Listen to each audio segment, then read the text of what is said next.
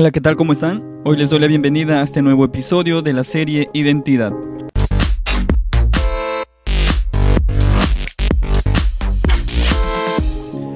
¿Hasta qué punto nuestra apariencia física determina nuestra vida? A veces juzgamos o nos juzgan solo con mirarnos. En una encuesta a 77.000 adultos británicos, el 60% de hombres y mujeres entre 18 y 27 años se sentían avergonzados por su aspecto físico. A los niños les afecta la presencia de la televisión. Ellos miran programas donde les muestran a quienes deben parecerse. En este episodio vamos a tratar sobre nuestra identidad física, pero antes repasemos el episodio anterior. Vimos que somos un espíritu, tenemos un alma y vivimos dentro de un cuerpo.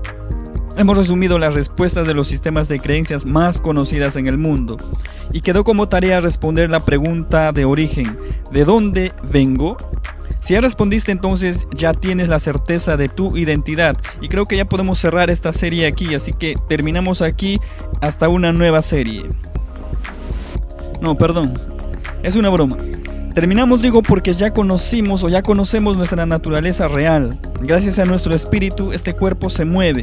El cuerpo es como, como un robot y tú mueves tu cuerpo dando orden al alma quien se encarga de tomar decisiones. Bueno, ese es el diseño original. Ahora bien, para comprender y complementar de mejor manera nuestra identidad, vamos a dividir nuestra identidad en cinco áreas.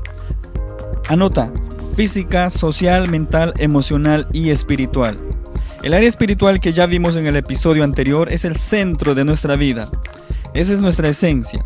A esto vamos a agregar las otras cuatro áreas. Para comprender, imagina una rueda de un coche. En el centro ubicamos al espíritu que está en conexión con las demás cuatro. Si la rueda está en buenas condiciones, el coche andará bien. Si las áreas de nuestra vida están en buenas condiciones, nuestra vida marchará bien. Cuando algunas personas te ven inmediatamente empiezan a opinar sobre qué tipo de persona eres, sobre tus gustos y hasta cómo eres socialmente e intelectualmente. Puede que vean a una persona alta y creer que son excelentes deportistas. Puede ser que vean a alguien bien vestida y arreglada y pensar que tienes mucho dinero y trabajas en una gran empresa. Muchas veces esto solo es la primera impresión y no una realidad. Asimismo formamos ideas de personas conforme a su apariencia y no siempre es correcto. Cada uno es como es. La pregunta es, ¿para qué nos sirve el cuerpo? Mientras el cuerpo esté sano, el resto de agregados, unos abdominales, unos bíceps, una cintura de avispa, etc., todo eso es secundario, es artificial, todo eso es impuesto. Una de las mejores formas para aceptar nuestro cuerpo es saber que nuestro cuerpo nos sirve para un propósito, que es vivir la vida, respirar, disfrutar, comer, hacer ejercicios, para estudiar, para leer, para viajar, etc. Para eso está el cuerpo y no para obsesionarnos con su forma. Al fin y al cabo eso es muy superficial.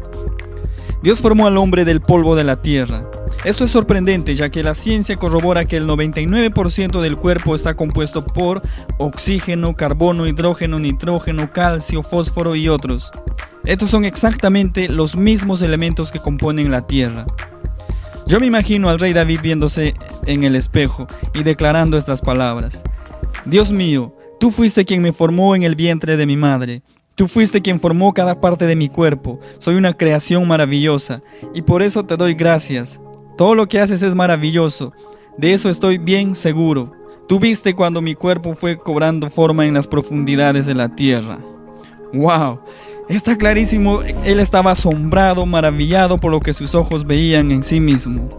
Job en su libro dice, tus manos me hicieron y me formaron y luego te vuelves y me deshaces, acuérdate que como a barro me diste forma, y en polvo me has de volver.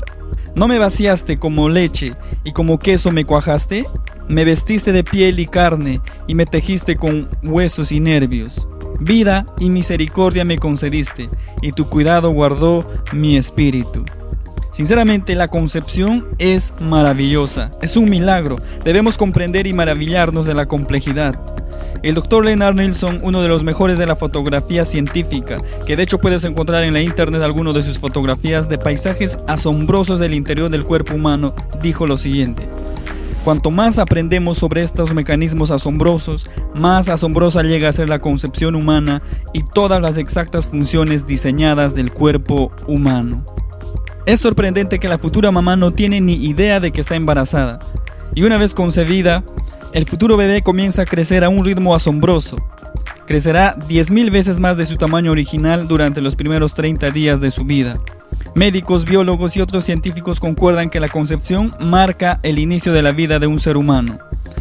El genetista de renombre mundial Jerome Lejeune dice, aceptar el hecho de que después de la fertilización un humano nuevo ha entrado en existencia ya no es más un asunto de opinión. Señores, esto no es el potencial de una vida, es una vida con tremendo potencial. Es una bella vida, una creación maravillosa, eso eres tú.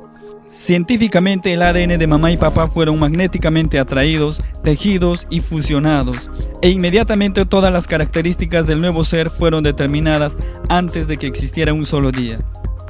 Después de la concepción, para el día 8, hasta el momento todas las células han sido iguales. De repente hay un cambio. Algunas de las células comienzan a formarse en piel, otras en células cerebrales, otras en orejas, en ojo. Y nos deberíamos preguntar, ¿Cómo sabe cada célula en qué convertirse? Este es uno de los misterios de la biología hasta el día de hoy. Para la octava semana, todos los órganos están en su lugar. Todo lo que se encuentra en un ser humano adulto ya ha sido formado. ¿Estás agradecido con tu cuerpo? Por el máximo trabajo que hace para funcionar bien, mantenerte en la mejor salud posible, dependiendo cómo tú se lo permitas, dependiendo cómo tú trates. Es tu única cosa tangible que te permite disfrutar la vida aquí. ¿Hasta qué punto estamos contribuyendo en el cuidado y fortalecimiento de nuestra identidad física? Si puede, haga una lista de las cosas que necesita mejorar en la dimensión física. Considere su alimentación, higiene, cuidado personal y comience a hacer esos cambios paso a paso hasta que se torne en un hábito. Recuerde, nuestro cuerpo está en conexión con el espíritu. Un espíritu alegre hermosea el monstruo, digo, hermosea el rostro. Que el propósito te acompañe. Chao.